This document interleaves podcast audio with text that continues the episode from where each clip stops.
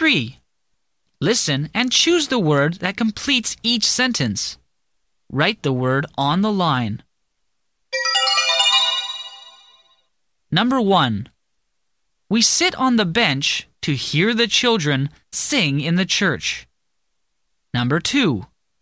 Each teacher has a watch. Number 3. Dan gives each child a peach. Number 4.